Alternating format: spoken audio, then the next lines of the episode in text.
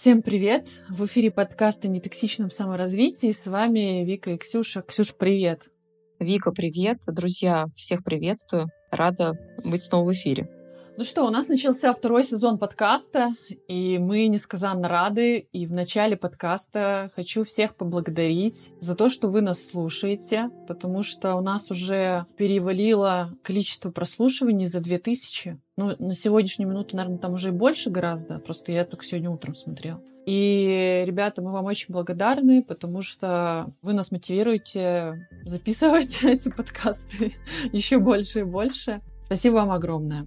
Да, друзья, хочу тоже со своей стороны сказать, мы очень вам благодарны и за ваше прослушивание, и за вашу отзывчивость. На самом деле вы нам подкидываете тоже дровишек и помогаете нам формулировать темы, да, и как-то их развивать, углубляться. Нас безумно это радует. Да, соглашусь. И вот сегодняшнюю тему нам подсказал собственный опыт, и как-то, в общем-то, в социальных сетях наши слушатели, мы решили второй сезон наших подкастов посвятить окружению и э, нашим взаимоотношениям с окружающими, не только там, с семьей, с близкими или там, с нашими вторыми половинками или с детьми, но и в целом окружению, это нашим коллегам, там, не знаю, каким-то товарищам по интересам и прочим. Мы все ближе и ближе коммуникации, да, и к такому контакту в уязвимости, потому что в контакте мы себя очень хорошо познаем. И это не только с родителями, с детьми, с близкими, да, но и с партнерами, с друзьями, и с кем мы выстраиваем вовне долгие и доверительные отношения. Да, верно. Сегодняшний подкаст у нас э, будет посвящен окружению, но окружению, в которое не заходит, скажем так, наша семья и близкие. Мы поговорим о таком фоновом окружении и о наших друзьях, товарищах, коллегах, возможно, о том, как наше окружение формирует нас и помогает нам в саморазвитии. И помогает ли вообще нам окружение в саморазвитии? Вот об этом мы сегодня поговорим с Ксюшей. Сразу хочу такой дисклеймер небольшой. Понятно, что мы психологи, мы рассуждаем с точки зрения психологии в том числе, но это наше субъективное мнение, и, возможно, кто-то с нами будет не согласен. Мы принимаем абсолютно все точки зрения и открыты критике. Абсолютно. Да, пишите в наши социальные сети, в наш телеграм-канал или там в комментариях подкаста, в общем, как вам. Да, мы э, очень рады обратной связи, и она на самом деле должна быть любой, да, и конструктивная критика — это классно, и, во-первых, альтернативное мнение — это тоже классно, это расширяет наше поле восприятия и видения. И сейчас, сегодня будем обсуждать этот наш личный опыт, где-то будет, да, где-то какие-то вещи, которые мы уже и с тобой обсудили, что-то мы изучили, и со стороны на это можем посмотреть и обсудить. Да, верно. Ну вот, Ксюх, давай начнем с самого такого банального. Поговорим про окружение. Нам всегда с детства вообще-то говорят, что типа скажи, кто твой друг, и я скажу, кто ты. Это такая заезженная история. Да, очень много таких народных мудростей. Да, так вот, наше саморазвитие, как бы мы ни старались, конечно, это не значит, что мы не сможем самостоятельно заниматься саморазвитием и не сможем достичь каких-то высот в одиночку, но гораздо интереснее и гораздо проще это делать в окружении, которое смотрит с тобой в одну сторону, на одной волне с тобой. Может быть, в чем-то тебя успешнее и круче, но все равно, ну, как бы вы в одну сторону смотрите. Ты знаешь, Вик, э, я бы, наверное, немножко даже на это смотрела шире, о том, что нам, в принципе, у нас базовая потребность — это соединяться в группу с кем-то, быть с кем-то, потому что нет такого, да, чтобы мы развивались в одиночку. Все равно мы развиваемся в контакте с кем-то, и это наша базовая потребность. И помимо саморазвития мы в коллективе, да, мы закрываем свою потребность, как в первую очередь, это потребность безопасности, мы создаем какой-то некий интерес и развиваемся, чем-то интересуемся да, в коллективе. То есть нас очень часто связывают и по, по группам это наши какие-то ценности и интересы. Ну да, это теория свой-чужой, мы стремимся всегда объединяться в группы, потому что, ну, еще так эволюционно устроено, что когда мы в группе со своими, нам так проще, нам безопаснее. И раньше люди ходили охотиться за мамонтом группами. И, в общем-то, это так осталось. Да, действительно, но тут смысл в другом. Нас же слушают разные люди, да, и, безусловно, есть те, кто придерживается принципа одиночки, и у меня, на самом деле, есть даже такие знакомые, которые в, э, в целом достигли достаточно больших высот, очень больших, на мой взгляд, и они вообще абсолютно ведут э, такую антисоциальную жизнь. Но это скорее исключение из правил. То есть это нельзя сказать, что это не норма, но это даже не про интровертов, да, интроверты, они все равно имеют какие-то социальные связи, контакты. Но мы сейчас будем говорить о большинстве, да, это очень важно сказать, что о большинстве, о том, как важно иметь э, сторонников. И как вообще искать вот это? Вот я считаю, лично вот моя точка зрения такая, что если ты как бы наметил себе какой-то путь для саморазвития, достижения каких-то целей, будь то в бизнесе, будь то в личном каком-то развитии, а, либо там, не знаю, ты хочешь какую-то сменить карьеру, например, э, у нас же есть какие-то социальные нормы, стандарты, да, тебе там 50 лет, ты уже там на пенсии, и ты хочешь резко сменить род деятельности, не знаю, там в фотомодели пойти, и тебе твое социальное окружение скажет, ты что, куку? Вообще, куда тебе 50 лет, какие модели? Ты же бухгалтер, сиди там дома, например, да? Я считаю, что очень важно собирать вокруг себя людей, которые смотрят в одну сторону с тобой, которые тебя поддерживающее такое окружение. И порой нужно создавать его не то чтобы искусственно, но нужно окружать, вот искать этих людей. Потому что это не то чтобы полдела, но это достаточно много даст тебе в твоем пути к самосовершенствованию.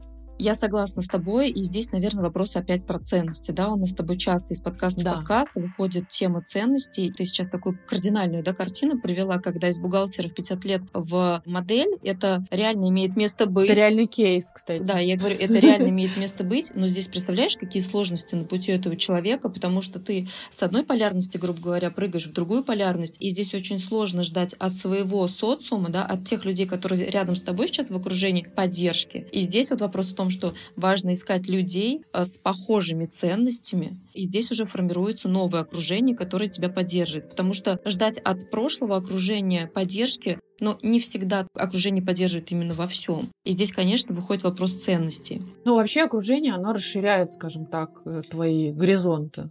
И да, и получается, что и твои интересы, они расширяют твое окружение. Еще в детстве, вот я не знаю, фраза про, uh-huh. там, скажем, ну, кто твой друг, но вот в детстве, там, да, когда ребенок только родился, условно, да, столько теорий существует, что очень важно окружение, там, что важно, как мама с ним себя ведет, потом, значит, отец присоединяется, ребенок начинает понимать ху и дальше там детский сад и прочее, и все вокруг педагоги, там, психологи говорят, для ребенка очень важно окружение, потому что оно ему помогает развиваться развиваться. Ну, с детьми все понятно, да, окей, мы сейчас не про детей. Так вот, э, когда ты взрослеешь, на самом деле ничего не меняется. Тебе так же важно твое окружение, как и ребенку в детстве. Потому что если ты себя будешь окружать маргинальными какими-то личностями, или там, не знаю, людьми без интересов, но при этом ты там мечтаешь зарабатывать миллионы, или там о какой-то самореализации, о карьере, ну, вряд ли. Нет, ты вырвешь из этого, ты, ты же все равно поменяешь потом окружение, у тебя все равно появится другое. Это как бы такой вообще замкнутый круг, приятный замкнутый круг, когда ты меняешься сам,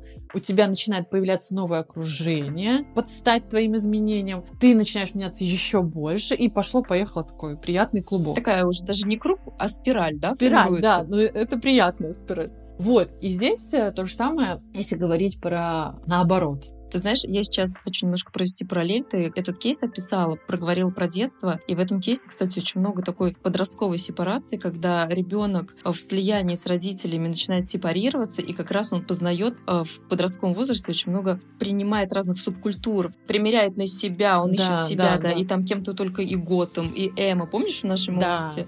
Да. Не в молодости, а в юности были. Психология возрастная. Да, возраст... да, да. И здесь получается, да. что ты начинаешь искать свои какие-то интересы, да, ты начинаешь это все проецировать на внешнее и ищешь как раз э, контакт э, с подобными сообществами. Но вот мне, кстати, кажется, что вполне допустимо в более зрелом возрасте проходить через этот тоже кризис, такой подростковый возраст. Но это уже называется кризис среднего возраста. Почему? Потому что вот когда мы в юности, да, идем, допустим, там в институт, мы еще вообще не понимаем, кто мы. Нас там впихнули в эту взрослую жизнь, там, да, сказали, ну, ты идешь там учиться на юриста, например, или там еще куда-то. Окей. Ты пошел, потом ты там в 30 лет понимаешь, что, ага, я не там, где я хотела, начинается вот это вот, ну, у каждого по-своему проявляется. И вот здесь э, уже в сознательном возрасте, когда ты такой достучался до себя и вроде начал понимать who is who, ты понимаешь, что ты не в том окружении, ну, вообще тебе не нравятся эти люди, кто они. И ты начинаешь щупать себя, искать, вот я хорошо, я не юрист, тогда я кто? И ты тоже начинаешь примерять разные окружения. Начинается смена тусовок, потом вот эти всякие мероприятия, кстати. Вот сейчас меня могут закидать э, там гнилыми помидорами, потому что в прошлом выпуске мы хейтили инфо-цыган, но сейчас я скажу... В защиту. В защиту инфо-цыган, реально. Значит, смотрите, все вот эти инфо-цыганские сообщества, про успешный успех я только сейчас говорю, не какие-то секты там и прочее, они имеют пользу они все заряжены. Ну, то есть вот я в свое время была на бизнес-тренингах, ну, если можно так сказать, бизнес-тренинг, бизнес-молодости. Ее сейчас не существует уже, но неважно. И там собиралось большое количество предпринимателей, которых раскачивал, значит, Петя Осипов и Миша Дашкиев. Но было очень круто, потому что мы все горели одной идеей. Сотни человек, там, да, иногда тысячи, собирались на вот этих мероприятиях, или там трансформация, которую организовывала Синергия, по-моему, и Аветов э, Георгий. Там огромное количество этих предпринимателей с горящими глазами, которые хотят изменить эту планету, мир, зарабатывать миллионы. И все хотят классно устроить свою жизнь, реализоваться. И ты попадаешь вот в это поле. Здесь, конечно, работает синдром толпы. Общая мотивация. Да, да, у тебя, нет, там энергетика вот эта, это очень важно, потому что ты как бы чувствуешь физически вот этот подъем эмоциональный, ну, как бы понятно, да, эффект толпы. И, соответственно, когда ты начинаешь с этими людьми общаться, у тебя вот этот заряд мотивации, он огромный. Это единственный момент, единственный нюанс, что этот заряд быстро заканчивается, потому что как наркотик такой, эндорфины, вот эти надо все время подтверждать. Многие люди подсаживаются на вот эти мероприятия, они просто ходят на них. Ничего не делают, никакой бизнес, просто ходят. И каждый раз такие, все. Но если у тебя конструктивная вот эта история в голове хорошо работает, и ты понимаешь, что помимо хождения на вот эти всякие бизнес-тренинги, успешного успеха и прочую хрень, нужно что-то еще и делать, то вот это окружение, оно может тебе очень сильно помочь. Это сейчас не реклама, не интеграция бизнес-молодости, но я реально благодаря окружению тому, которое сформировалось еще там в 2012-2013 году, и тем толчкам я вот начала пробовать себя в каких-то разных ипостасях. Даже открывала свой магазин. Психология, ну понятно, меня все время интересовала, ну как бы там в параллели ж нужно было что-то делать. И вот это окружение, с которым мы тусовались постоянно, оно очень сильно помогало сформировать какие-то вот эти первые навыки, и вот я сейчас, находясь там, где я нахожусь, в своем каком-то развитии, я реально могу сказать с уверенностью стопроцентной, что, ребята, если вы будете меня слушать, все, с кем я контактировала с молодости, спасибо огромное, потому что каждый свой вклад на тот момент произвел. Мы же все, знаешь, на одном уровне находились развития мы все как бы начинали, но мы так друг друга поддерживали, и это было безумно круто. И вот мы открывали магазин, у нас вообще-то ничего не получалось. Ну, нифига, ты там вставал и падал, и опять вставал. Но это так было круто. И вот окружение здесь играет огромную роль. Ты знаешь, у тебя классный кейс. Обратная сторона всего этого инфо-цыганства — это о том, что очень многие думают о том, что я сейчас приду, и мне что-то скажут, да, и все будет. То есть вот эта ценность успешного успеха, она немножко недооценивается, потому что за любым э, сложным и качественным продуктом стоит огромный труд, и здесь дают знания, здесь дают какие-то психологические, да, там инструменты, как, э, угу. возможно, справляться со своими страхами, да, но не нужно обесценивать даже людей, которые построили бизнес-молодость, их э, работу кропотливую, сложную, да, качественную, да. долгую. Амбассадоры какие-то. Да, ну да, ну слушай. А, почему Подумаешь, нет? Знаешь, ну мы с тобой... Нет, нас, конечно же, не купили. Это вообще не реклама. Мне кажется, это несуществующая компания. И в нашей рекламе они точно не нуждаются. То есть такие 35-летние женщины, которые пытаются, знаешь, ах, были времена бизнес-молодости. Я не никогда не участвовала, всегда слышала. У меня брат там посещал какие-то мероприятия. Но успешный успех — это реально труд. Да. И здесь, конечно, вот как раз вопрос а, нашего окружения, да, что не просто крутиться рядом с а, людьми, которые зарабатывают миллионы, а понимать их структуру, да, то есть понимать вообще вот их, их структуру, из чего они состоят. Я здесь покручусь у вас, извините. Я стану миллиардером. Но многие Я потрусь об вас.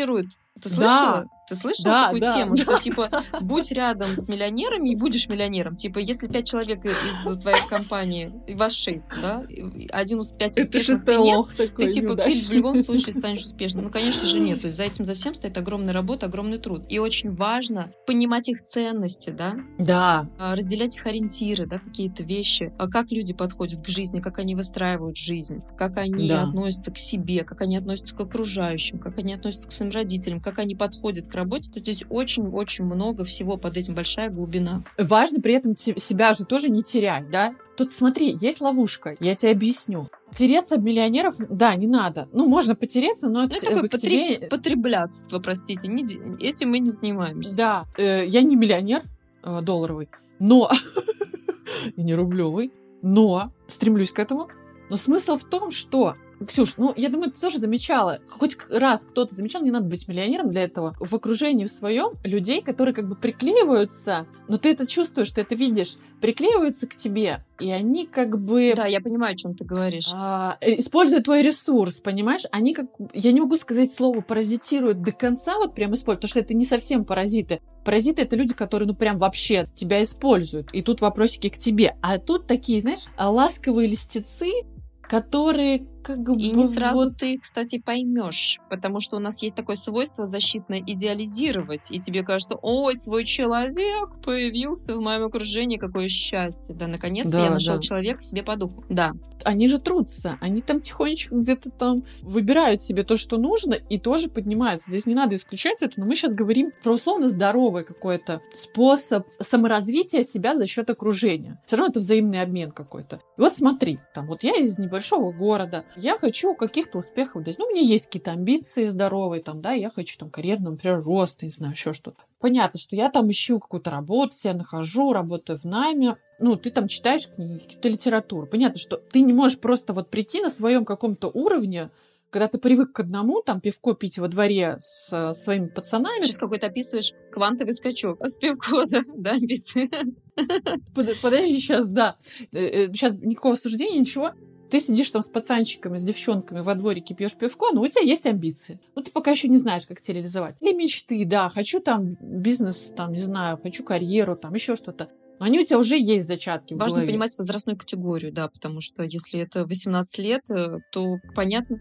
Да и на самом деле я верю и, ну, и в больший возраст. У меня как бы нет вот возрастного ограничения, потому что я вижу на своих менеджерах, которых я обучаю, они мне помогли расширить это. Я вижу, как они с чего-то превращаются... Пацанчики реально с пивком становятся классными бизнесменами или менеджерами. Я же их обучаю, я вижу. Суть в том, что ты, короче, вот сидишь и думаешь, ага, я хочу в чем-то развиться достичь больше. Ну, там самое простое, да, бизнес-деньги. Ты не можешь просто взять себя и принести в какое-то окружение успешное, да, пос... так, ну, типа, вот поеду в Москва-Сити, короче, подсяду за соседний стол. Но так не произойдет. То есть ты не можешь в том месте, где ты находишься, взять и сразу нырнуть в успешное окружение, и вот будет тебе счастье. Ни хрена, Можно я приведу метафору? Человек, который хочет стать э, спортсменом, например, э, зайдя в спортзал, он не станет таким человеком. То есть, да, как да, минимум, надо утяжелитель на себя повесить или гантель в руку взять. Можно. Да? Ну, то есть, понимаешь, да? Это, не поможет. Здесь это очень хорошо, типа, показывает от точки А до точки Б есть путь.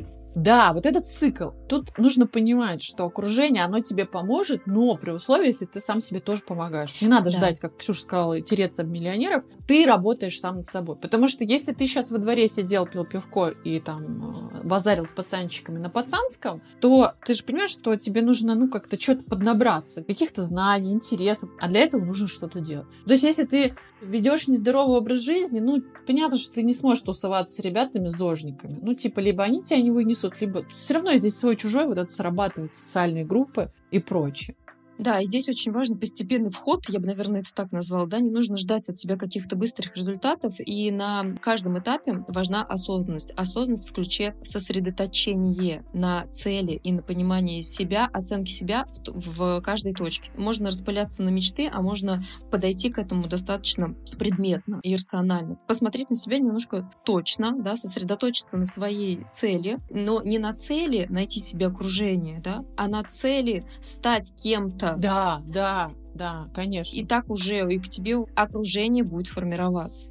Да, оно поменяется. Меняются интересы, меняются места, где ты находишься. Это автоматически. И у тебя меняется формат окружения. Например, мне как бы скучно тусоваться с мамочками. Ну, типа, мне интереснее, кстати, с их детьми. Ты знаешь, я типа не буду общаться с домохозяйками не потому, что, ну, типа, я там осуждаю еще, хотя тоже домохозяйка домохозяйки рознь, извиняюсь, да? Ну, я имею в виду мам, которые вот мамочки такие, типа, они там про деток все время говорят, там что-то вот поменять подгузник, вот это вот. У меня подруги мамы, Ксюша, мать тоже, но я не чувствую ты знаешь, э, я могу тебе так сказать, что даже в родительстве, да, есть своя группа и свои интересы, потому что родители, например, подростков, им вообще не интересны, и это не их группа, не их окружение, родители э, младе... детей до трех лет, например, потому что там абсолютно разные интересы, разные темы, и в этом во всем важно твое личное погружение в эту тему. Ну, то есть поверхностная мать, грубо говоря, которая не может три подгузника отличить фирмы, и ей тоже будет... Поверхностная ну, тоже... мать! Ну, сейчас все такие, это... кто не умеет отличать подгузники. Чего, блядь? А что потому что, знаешь, сказала? потому что, знаешь, это тема такая, что в каждой группе есть человек, который немножко такую конфронтацию занимает. Задрот. Это, да. Или там, я никогда не буду матерью на сетке. Ты знаешь, всегда же есть группа, коллектив. Да, И ты таки, такие, да, все такие тревожные, трепещущие, а одна такая, а я не такая. Да, это вот, да. контур у нас, да. Это, кстати, тоже про окружение и про то, что, ну, это нормально, это естественно. Ну, это взаимодействие в группе, да, да. Это такой обычный естественный процесс. Я, к слову, о том, что э, гораздо быстрее путь пойдет в развитии, если ты, короче, с людьми, которые смотрят в одну сторону. Есть история про зеркальные нейроны и прочую хрень. Да. Я как-то давно читала книжку. Короче, она про социальные связи, социальные контакты. Я вот потом в телеге напишу ее название. Что-то социальные сети. Там не в смысл социальных сетей, да, не только uh-huh. в них, а вообще вот как раз-таки взаимодействие. Классная очень книжка. Не помню, автор, по-моему, Робсон или Рапсон, не суть. В общем, там есть такая история, что у нас есть эмоциональное, так называемое эмоциональное заражение. Ну, это основано там тоже типа на зеркальных нейронах и прочей хрени. Понятно, что мы как бы видим чужие эмоции, за, с помощью зеркальных нейронов мы можем их считывать, да, и чувствовать эмпатию, вот это проявлять. И вот влияние окружения на нас проявляется тоже в такой же форме. То есть, условно говоря, если ты общаешься с человеком, который там постоянно депрессивный, на негативе, бу-бу-бу, бу-бу-бу, все не так, мир говно, там жизнь говно, и вообще ничего невозможно достичь в этой жизни, все нечестно и так далее, ты хочешь ты этого или не хочешь, какой бы ты там оптимист до мозга костей не был, но это заразно в прямом, мать его, смысле слова. И есть даже исследования, которых они пишут в этой книге, где группу людей брали, да, и проверяли, как это вообще происходит. Есть прям такой термин эмоциональное заражение. Это я к тому, что, ребятушки, мои хорошие, очень важно, мы сейчас век осознанности живем, Ксюша тоже сказала про осознанность, подбирать, когда ты уже такой сознательно занимаешься саморазвитием, подбирать свое окружение. И вот эти истории токсичные, нетоксичные, это как бы шутки, приколы и так далее, но это реально важно. Понятно, если как бы, вы окружите себя суперпозитивными людьми, это не значит, что вы тоже автоматически им будете всегда. Это не исключает того, что вы будете чувствовать себя плохо, грустно, злиться. Негативные эмоции от этого не исчезнут. Но когда вы находитесь в среде, которая мыслит по-другому, позитивно, там, не знаю, все время вот как бы вот это развитие какое-то там, все вот эти истории положительные, у вас не остается шансов, и вы мыслите точно так же. Потому что даже если вы привыкли думать немножко по-другому, у вас дополненная реальность появляется как бы с другой стороны, не подсвечивает, и вот это эмоциональное заражение, так называемое, да, звучит жутко, конечно, оно происходит. И это важно. Но так можно заразиться и негативом. И здесь важно отметить, что я уже говорила в предыдущих выпусках, по-моему, что наш мозг устроен эволюционно так, что мы на негатив обращаем больше внимания. Это связано с нашим инстинктом самосохранения. Ну, типа, мы так, еще там, когда древние люди были, нам нужно было замечать опасность, негатив, потому что нас едят. Как бы сейчас у нас хищников нету, мамонты за нами не бегают, ли вы тоже, но этот инстинкт, он остался. Инстинкт остались, да. И он проявляется немножко по-другому. И поэтому наш мозг из двух новостей, то есть два заголовка, негативный и классный, вы обратите внимание 100% негативный. Дум скроллинг придумали, да, не глупые люди, и э, это уже болезнь, так называемая. Негативные люди в вашем окружении, они также вас эмоционально заражают. И я сейчас скажу жестко, избавляйтесь от них.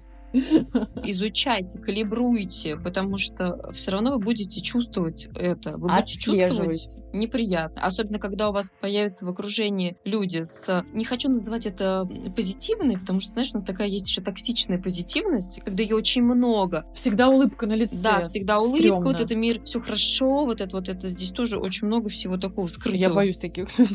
Да, мы имеем э, весь спектр чувств, но давайте не забывать об этом, и он должен быть проявлен в разных сферах. Да, человек должен быть живой. Здесь хочется сказать о том, что когда увидите здравого человека, да, которого вы смотрите, у него все сферы жизни задействованы, он во всех сферах жизни принимает какое-то свое участие, да, он очень здраво относится к себе, к своему развитию, к заработку, да, к проектам. И заражайтесь этим. Да. Чувствуете вообще, какое ощущение у вас после общения с человеком. Это очень важно. Да, да, согласна. Я не знаю, к чему это отнести. Я не знаю, к какому исследованию это привязать, но действительно так. Мы все ощущаем э, негативные последствия общения с людьми с деструктивными и рациональными какими-то убеждениями, которые немножко да. они депрессивны и они такие пожиратели энергии. Вот так я их назову. Да, это чувствуется обычно. Вы знаете, я сейчас с Ксюшей да, очень, очень прям соглашусь. Это чувствуется всегда на физическом физическом уровне. И если есть такое ощущение, вот вы общаетесь с человеком и понимаете что-то, ну вот ты чувствуешь дискомфорт физически. Ты приходишь домой, там, не знаю, голова болит, еще что. Многие скажут, это фигня. Я не, не верю там в всякие эзотерические истории и прочее, но здесь я соглашусь, есть люди, которые реально вот из тебя тянут эти соки. Не сомневайтесь в себе, ну, типа, прислушайтесь, сядьте и послушайте. Вот я сейчас общался с этим человеком. Каково мне было? Мне вообще комфортно или нет. И вот Ксюша у нас спец по телу, она подтвердит, я думаю, слова, потому что ну, это телесно всегда чувствуется. Я не помню, рассказывала тебе или нет историю про преподавателя, который описывал, каково, когда ты общаешься с первертами, вот с извращенцами, да, половыми, то есть которые сексуальные извращенцы, маньяки, не только даже сексуальными, да, извращенцами, там, с первертами, но и с э, людьми, у которых вот есть какие-то вот эти... Mm-hmm социальные, скажем так, извращения. Вот тебе хочется пойти после этого помыться. Ты просто с ним поговорил, просто так, но тебе хочется смыть себя, вот просто помыться, прям физически. Или знаешь, у тебя такое ощущение, что они как будто с тобой, вот ты лицом к лицу разговариваешь, но как будто они за спины там. Вот он с тобой разговаривает, а как будто он за спиной у тебя там стоит, понимаешь? Нож у тебя. Неприятные вещи ты описываешь, но... Да, но это, я даже не знаю, как вот это ощущение описать. Вот я с такими людьми общался, не знаю, перверты они или нет, но ты когда сидишь, ты прям, у тебя все тело скукоживается. С мужчинами такое бывает очень часто. Но это да, другая у тебя тема нет, у нас будет. Да, это другая да. тема будет, но действительно да. так. То есть ты даже можешь э, не иметь там личных отношений, да, но при этом да. просто хочется... у тебя не получается даже приблизиться к этому человеку. И вот женщина, неважно, с окружением, есть такое. И есть здесь я считаю, что не нужно себя насиловать, если у вас какие-то такие ощущения. Не надо там думать, гадать, энергии, там, ауры и прочее. Просто забейте хер на это и прекратите общение. Да, согласна, Виктор. Знаешь, здесь э, можно не говорить ни про энергию, ни про ауру, просто тело не врет это правда. И есть вещи, которые у тебя все скукоживается, тебе становится, у тебя спазм какой-то, может быть, даже появится, ну, реально, да? Так и есть, тебе да, становится да. некомфортно, прислушивайтесь к этому, это не выдумка. Не обманывайте себя, пожалуйста. И тема, раз мы это затронули, еще очень важно поговорить, наверное, о критике, да, когда люди... Запомните, человек, который развивается, человек, который что-то делает, пытается, старается, у него получается, да. он не критикует, он вот действительно критики подвергаются, и на критику способны только те люди, которые сами себе чего-то не позволяют. Это мы сейчас говорим, когда обосрали в прошлом выпуске да, может быть, так и есть. Вика, подожди, ты себе не позволила Я шучу, уйти. Ксюша, это а же почему? сарказм. Но при этом, я... давай поговорим об этом.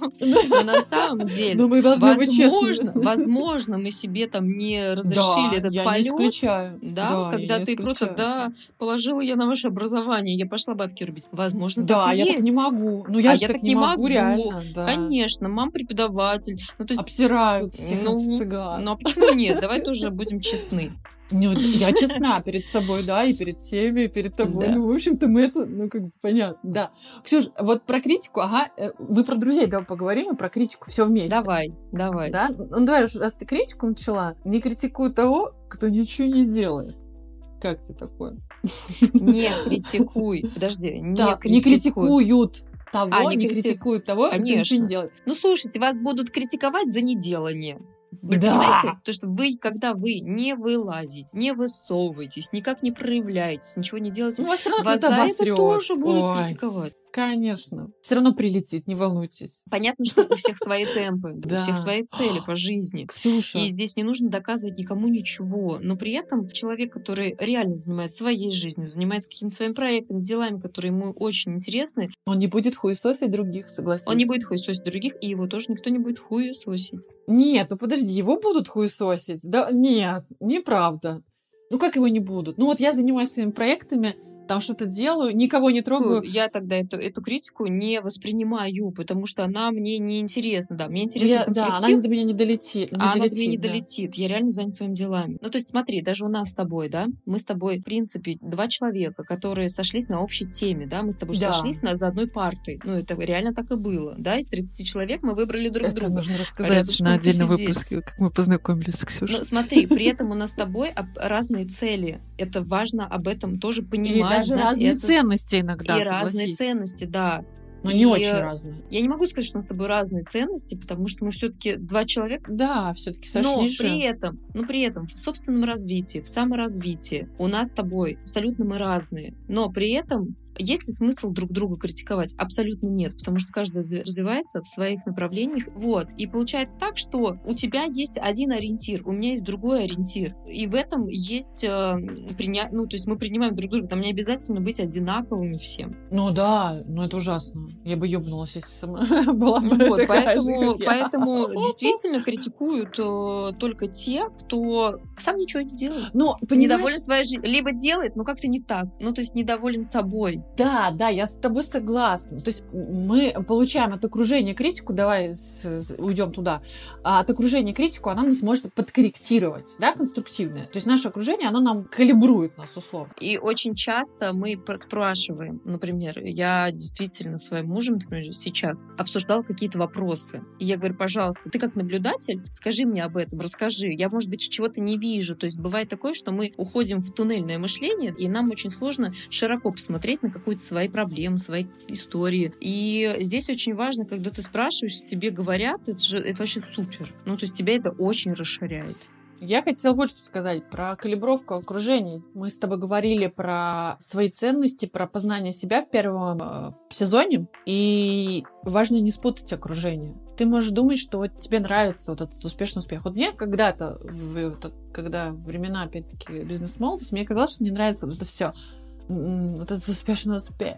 Москва, Сити, Бау, Фау, вот эти все классные штуки. Суть в том, что ты как бы должен откалиброваться и понять, это твои ценности, твое окружение или нет. Потому что если ты неправильно поймешь свои ценности, есть вероятность, что находясь даже в поддерживающем, ну типа, ну как бы твое окружение, все смотрят в одну сторону, например, ты захотел стать веганом и погнал там с веганами тусоваться. А кажется, что ты вообще не хочешь быть веганом, и тебе нравится мясо есть, и шашлыки, и ты будешь находиться как бы, да, в поддерживающем ок- окружении, оно тебе какое-то время будет там что-то подбадривать, э, как-то улучшать, и ты вот э, будешь на этой энергии еще какое-то время тусоваться, но потом-то все равно ты выгоришь. И ты в какой-то момент скажешь, да вы меня заебали все со своими там овощами, отстаньте. Не могу больше жрать ваши огурцы. Хочу жареного мяса, как в том ролике. Давай мясо. Здесь тоже важно знать себя. Ты не можешь просто воткнуть себя в окружение, типа начать развиваться, там, бла-бла-бла. Вот сейчас я там начну общаться с теми-то или с теми-то, и будет мне классно. Есть вероятность, что не будет. Ну а с другой стороны, это можно воспринимать как познание себя, а можно воспринимать как познание себя. Иногда вы себя изучаете. Ну да, да, как в примеряй. подростковом возрасте, да, когда ты примеряешь себя, да, на разные э, группы. И здесь то же самое. И, кстати, ты знаешь, есть такая теория, что человек, который не добунтовал в подростковом возрасте, у него добунтует очень ярко потом. прояв- да, он добунтует потом, у него ярко проявляется именно кризис среднего возраста, когда кто я Ну да. Такой, а кому я принадлежу. Ну, то есть это как раз вот ближе уже к 40 годам. Не запрещайте себе этого, познавайте себя. Можно, кстати, не так просто резко, там, я хочу мясо, да, можно попробовать, окей, я попробовал веганство. Я так, знаешь, почему об этом говорю? Мне, потому что я пробовала. Я Ну, я, я я через это пробовала. проходила тоже, Ксюш, ты Я тоже. Я в возрасте 29 лет, будучи кормящей матерью, я отказалась от мяса. Меня хватило ненадолго, и я сказала, как ты вот сейчас, я хочу мясо. Это, кстати, ну, это проба пера. Ну, я с тобой согласна, потому что ну, я не была прям веганом, Но вегетарианцам, да, я приезжала домой, мама мне моя говорила, боже, Вика, ну нормально, люди едят мясо, ну ты что начинаешь? А я тогда в йога-центре работала, омдзен. А моя мама-то была права. Ну я год, прикинь, год, я вообще не ела мясо даже. Я ну ладно, это другой подкаст. А, друзья, да, друзья, задавайте себе вопрос. Да, задавайте всегда, всегда вопрос себе. А зачем я здесь? А для чего мне это? Порефлексируйте на эту тему, да, потому что очень важно... Вообще я кто? А я кто, да а зачем мне сейчас это нужно? Да, зачем мне сейчас это нужно? Для чего? И если вы скажете, я хочу удовлетворить, ну, то есть, возможно, конечно, у тебя, ну, вы будете искать себе какие-то оправдательные ответы, грубо говоря. Ну, ну да. порассуждайте ну, я не дальше. знаю еще пока, кто я, да? Да, я, я не знаю, я кто я, но это допущение, допущение быть таким. Это ну. не распространяется на наркотики. Имейте да. в виду на психоактивные вещества и прочую херню. Это как бы не совет да. не в эту сторону, ладно? Нет, это да. точно. Правильно. Ну хорошо. Все... Да, мы если что против наркотиков и ни в коем случае не пропагандируем и так далее и тому подобное. Хорошо. Окружение. Друзья. Давай по друзьям пройдем. Пройдемся по друзьям. Пройдемся. Вот, Ксюх, скажи мне, пожалуйста, что такое дружба? Не знаю. Человек, записывающий подкаст. Да. Знаешь, Я не гуглила слово дружба. Давай, что там Google дает. Не, ну ты говори свое, ты говори Знаешь, свое. это сложно. Ты вот мне сейчас задай вопрос, что такое любовь, да, что такое дружба. Для всех это достаточно... Не, ну давай про любовь не будем. Ну, просто, знаешь, это... это... Давай. Согласно словарю Ожегова, дружба – это близкие межличностные отношения, основанные на общности интересов и увлечений, привязанности, взаимном доверии и уважении. Это бескорыстные отношения, питающие всех участников. А теперь давай согласно реальности. Ну, я в целом согласна с э, Нет, интерпретацией. Я тоже согласна. Я бы не добавить, сюда, не прибавить. Да, я бы добавила сюда еще про эмпатию, про выдерживание воли другого человека, потому что все-таки очень важно развиваться в дружбе свободно и быть достаточно эмпатичными к выборам ну, другого человека. Это да, но чаще всего у всех есть какие-то требования к друзьям. Ну, они не обязательно типа осознанные, типа ты не выбираешь себе друзей, я требую, чтобы ты был такой-такой у тебя есть какие-то представления, которые ты потом проецируешь на своего друга, на свое окружение. Например, когда ты начинаешь развиваться, и если твой друг не успевает с твоим развитием, наступает момент, когда у тебя образуется такой внутренний конфликт, друг еще не в курсе, возможно, а может быть и в курсе, это может вылиться реальный конфликт, что, например, ты там меня не поддерживаешь, или ты там меня игнорируешь. Есть такая поговорка, что друг познается в беде, но еще друг познается и в Успехи. А, успехи. Да, и это очень важный индикатор, действительно. Да, есть типа проверка медными трубами, да, как говорят, но у друзей она тоже есть. Я помню, когда работала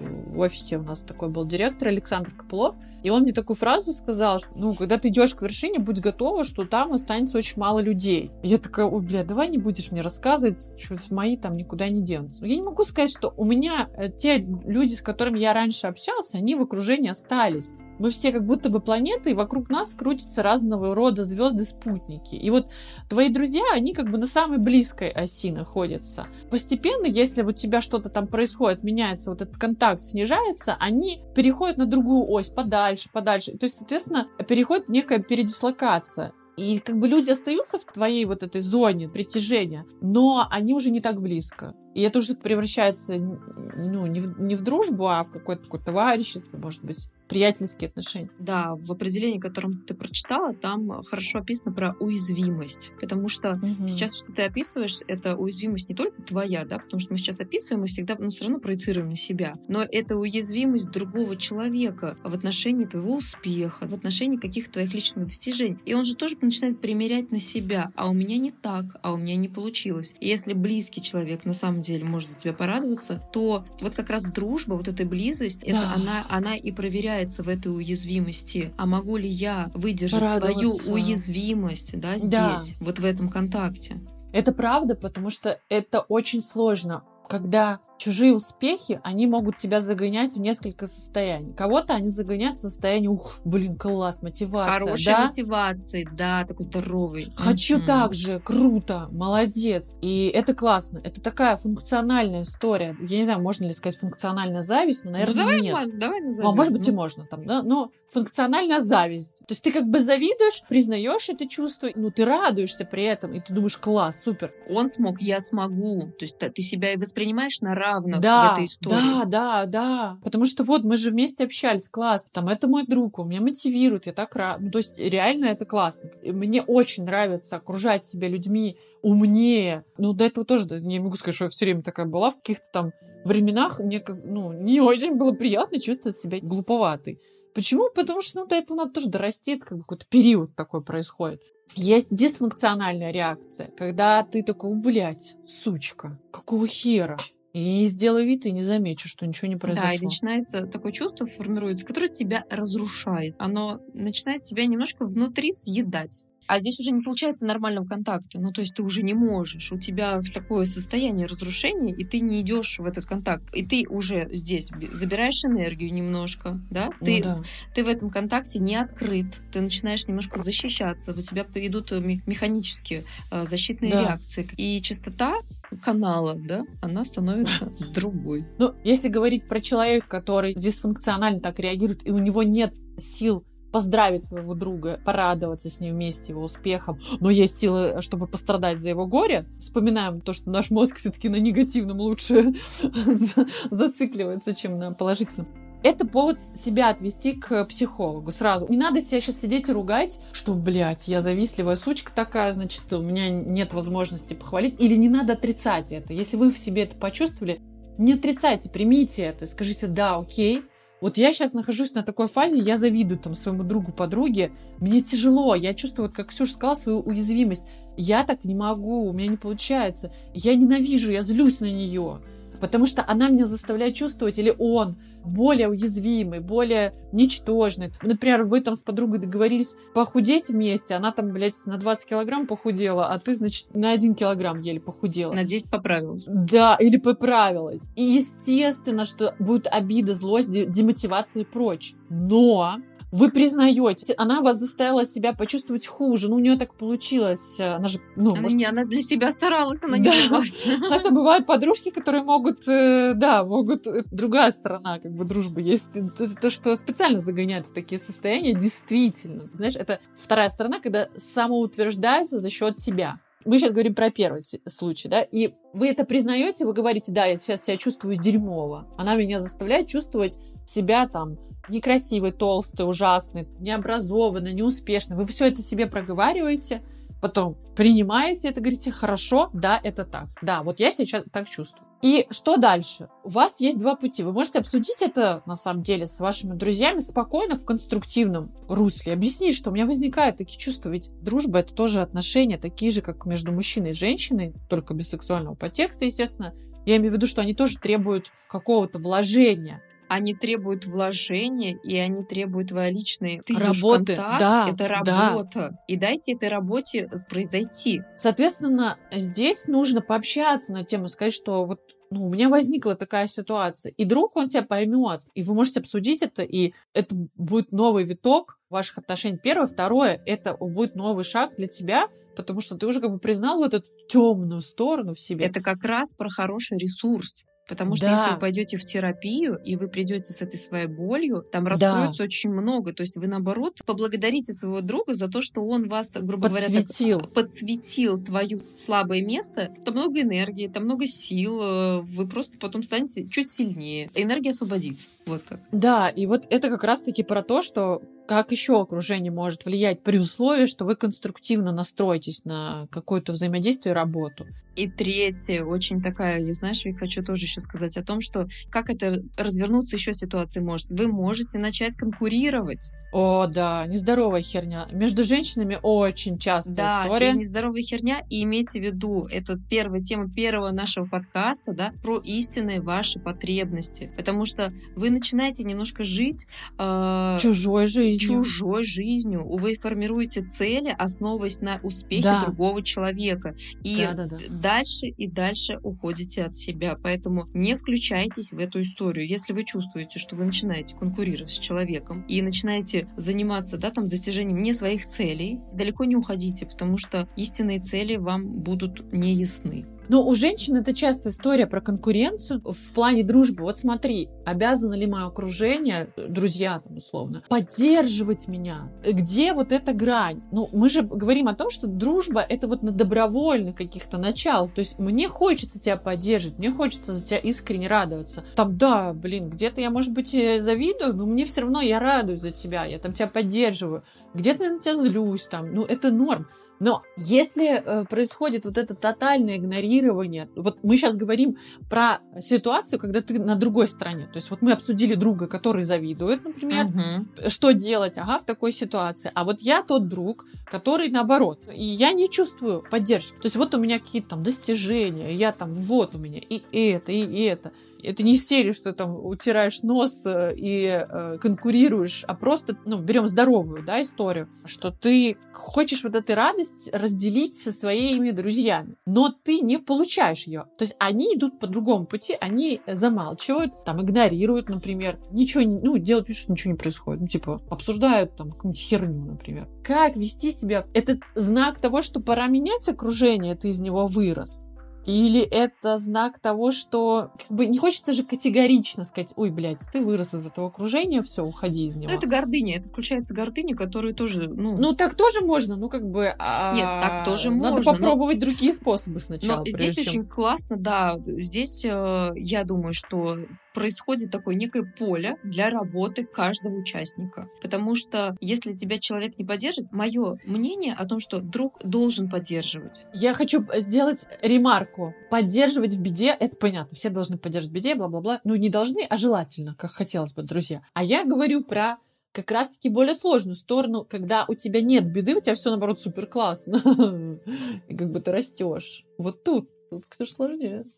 Да, но я говорю тебе о том, что, ну, если человек не хочет радоваться, пусть не радуется. Ну, то есть мы да. не должны требовать радости от друга, радуйся за меня. Но поддержка, участие, то есть дружба это всегда все равно взаимообмен, да, то есть здесь невозможно... Заинтересованность. Заинтересованность, то есть ты э, в контакте с человеком, и это контакт не замерший, да, то есть вы не заморозились ну, ну, да. на каком-то этапе, а дружба это, конечно же, такая очень живая среда. И здесь всегда должен быть обмен. Тот самый обмен. энергообмен. И когда у тебя происходят какие-то радости, да, какие-то достижения, конечно, должен произойти какой-то обмен ты что-то рассказываешь человеку, должна реакция. Ну, без реакции не получится. Ты один раз не дал реакцию человеку, второй раз не дал реакцию человеку. Все, получается отмирание. И отмирание может копиться. В такой ситуации как Если думаешь? есть сложности, мне кажется, что открытый диалог в дружбе это всегда плюс. Mm-hmm. Ну, то есть понятно, Соглашусь. что можно идти в терапию, можно не идти в терапию, потому что не у всех есть возможности временные и финансовые, но вы можете просто поговорить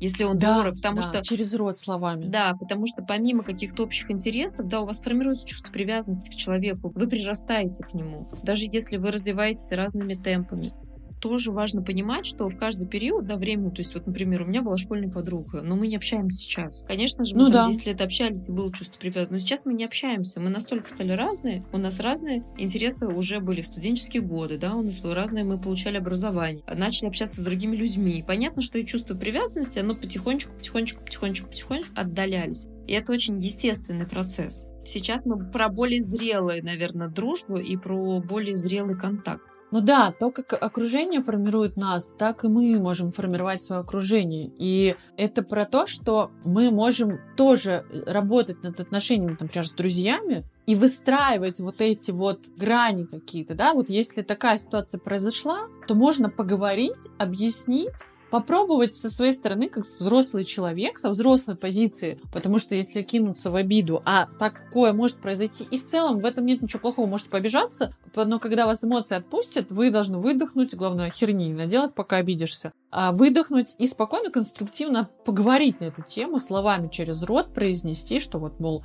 такая-то ситуация. И тем самым вы покажете пример, о, можно вот так взаимодействовать, оказывается. И вообще-то люди могли не догадываться, например, тоже про ваши мысли и не специально там что-то делать. А может быть, у этого человека, который на вас не реагировал, у него были какие-то свои проблемы, он просто не видел, что с вами происходит. И диалог, он всегда помогает. И тем самым вы как бы свое окружение, вот этот механизм пересоберете, и он э, будет более совершенно уже под вас. Ну, другой вопрос, если, конечно, даже после конструктивного разговора ничего не произошло, и очевидно, что ваше окружение не принимает вас И, ну, типа, не надо, знаешь, тоже, да, как это, в жертву играть. Стокгольмский синдром, когда тебя, значит, ты идеализируешь своего насильника. Ну, сейчас, конечно, такая история другая, да, то есть тебя хейтит твой друг откровенно, там, херней занимается. Ты видишь, что твое окружение над тобой угорают, критикуют за глаза где-то, а ты там им ищешь миллион оправданий. Ну, так тоже делать не надо, это крайность. Конструктивный разговор, взрослый, это немножко про другое. Иногда нужно просто отбросить всю психологическую вот эту историю и послать человека на ой, вот, и все. Да, но не принимайте на эмоциях решения. Когда у вас э, пошел этот процесс такой активный, эмоциональный, дайте себе возможность побыть в нем наедине и принимайте решение уже более с холодным рассудком, когда вы немножко остываете, да, может быть, кому-то вы выговоритесь, да, либо вы там сами ну, да. говорите с собой, но не шлите нахер на эмоциях, правда. И ты сейчас ну, просто да. еще описала, Вик, про брать-давать, да, то, что очень важно и в личных отношениях, и в отношениях да. между друзьями, это такая обязательная, наверное, история, ну, да. когда получаем все, все участники процесса что-то отдают и что-то получают. Это такой очень постоянный ну, да. обмен. И при этом ты не всегда ждешь что-то взамен. Тоже да. важно. Ну, да. Типа, если ты помогаешь, ты не помог и это, такой это, и ждешь. Конечно, это не вы ставите отметки в своей голове, да, ты типа ты дал а конфету, я а тебе я тебе сразу же Помни. даю. Нет, конечно, да. Все должно быть очень естественно и гармонично и от души. Да, причем это не, касается не только дружбы, вообще взаимодействия человеческого. Типа, если тебе ты можешь помочь кому-то, ну не жди, ну человек по тебе автоматически не становится обязанным, потому что ты добровольно выразил свое желание. В дружбе то же самое. Но странно, да, требовать что-то от кого-то, когда ты сам не способен что-то дать. Ну, типа, это всегда взаимный какой-то обмен энергии происходит, это нормально. Главное не передавать тоже. Да, ну и правильно ты сказал, вовремя отпускайте людей. Это тоже важно. И это не совсем не так страшно, как нам кажется. Когда вы понимаете, что все процессы, которые мы с Викой описали до, все, их нет. То есть они замирают. Ну да. Они прекращаются. Пустота. Ну, и отпустите. А может быть, там спустя время вы возродитесь а может быть... Ну нет. да, не, не тащите эту мертвую лошадь с собой. Ну или иногда, да, просто нужно отпустить ситуацию, посмотреть, что произойдет. Это странно, да, когда ты вот раз поговорил, второй раз поговорил, и типа ситуация не меняется, но вы же не можете все тащить. Это же опять-таки взаимный обмен. То есть ты уже сделал шаги навстречу, значит, твое окружение должно тоже что-то сделать. Но если говорить про более близкие отношения, да, здесь, конечно, это постоянная работа. Ксюша, везде надо работать, понимаешь? Да. А в отношениях работай, а вот с друзьями работать. Да, и вспомнила одну метафору. Мне кажется, я уже тысячу раз об этом говорила, она мне нравится, запомнилась. Это уходить надо тогда, когда как телефонный диалог, телефонный разговор, когда вы понимаете, что человеку уже сказать нечего. И в этот момент вы можете сказать, ну все, пока. И то же самое в отношениях с людьми. Потому что когда вы на эмоциях, когда вам есть что сказать, это такая, вы в такой активной фазе, вот так это назову. Вы же ну, понимаете, да. насколько это терапевтично для вас будет пойти, наоборот, в этот контакт, в эту уязвимость, потому что вас же что-то там триггерит еще, да, то есть вы что-то, да. Э, вы что-то в себе, то есть у вас это рождается какие-то деструктивные чувства, эмоции. Поработайте с этим. Позвольте отношениям делать вот эту свою работу. Она не только в личных отношениях, но понятно, что дружеские отношения, они более то есть мы в любой момент можем временно там не общаться, да, там, например. Ну, да, я согласна. Да? То есть, Вообще не обязательно общаться. Когда происходит конфронтация, да, мы можем уйти в себя, грубо говоря. В личных отношениях мы такого себе позволить не можем, там более плотный контакт. Но все равно здесь тоже большая работа над собой в первую очередь. И юзайте, ну, в хорошем плане. Это я, я сейчас это произношу в хорошем плане, юзаете другого человека, то есть вы калибруетесь, а что у меня там вообще со мной происходит, какие чувства у меня ну, возникают, да. что не так, почему мне это так хреново. Ну да, две системы встретились, да, две да, системы да. работают. Так, Ксюш, ну чё? Ну, мне кажется, нам мы надо... к логическому да, решению, да, подошли? Потихонечку нужно, да, нам с тобой закругляться. Я думаю, что мы в этом подкасте прошлись так поверхностно по окружению и одновременно какие-то такие частные случаи зашли более глубоко. Понятно, что мы раскроем а, в следующих подкастах уже частные отношения там между мужчиной и женщиной, возможно, там родительские, родительско-детские отношения и прочее. Но вот в качестве заключительного слова про наше окружение я уже это говорила и еще раз повторю, что я искренне верю, что наше окружение формирует нас в том числе, и поэтому очень тщательно подходите к выбору тех людей, с которыми вы общаетесь. Ты знаешь, мне очень хочется, наверное, чтобы мы не рационализировали окружение, а все-таки относились к нему как такой, знаешь, абсолютно живой субстанции, которая, она вот меняется. То есть это такая плавная, гибкая, ну, да. текучая история. Наши конфликты с окружением, они очень часто случаются на том, что у нас есть какое-то устойчивое убеждение, что должно быть вот так и никак иначе. Но на самом деле наше окружение, взаимодействие с нашим окружением, это достаточно гибкий плавный живой процесс. И, наверное, я хочу пожелать нашим слушателям учиться больше гибкости, текучести и позволяйте всему происходить. Относитесь так к своему окружению, потому что все мы не идеальны, и мы можем быть абсолютно разными, и наше окружение может быть, быть разными. Формируйте, конечно, рядом с собой устойчивое окружение, да, на которое вы можете положиться. Это не то, чтобы переложить ответственность, да, и там сформировать опору вовне, нет. Но очень важно рядом с собой чувствовать э, не только людей, которые сошлись по интересам, но чтобы с ними было в первую очередь безопасно развиваться. На самом деле, я с тобой соглашусь, но я такая, у меня чуть более категоричная история. Я все-таки за то, чтобы тщательно выбирать свое окружение. Это сэкономит много сил и энергии тщательно, это не значит, что вот только таких, как я, буду выбирать. Нет, не про это. Это как раз-таки про то, что можно выбирать совершенно не похожих на себя людей с противоположными точками зрения, э, но интересных, не знаю, амбициозных, которые будут расширять ваш мир, увеличивать вот этот горизонт. Э, в этом и смысл окружения. То, что он нас окружает, то есть дает нам вот этот вот простор какой-то.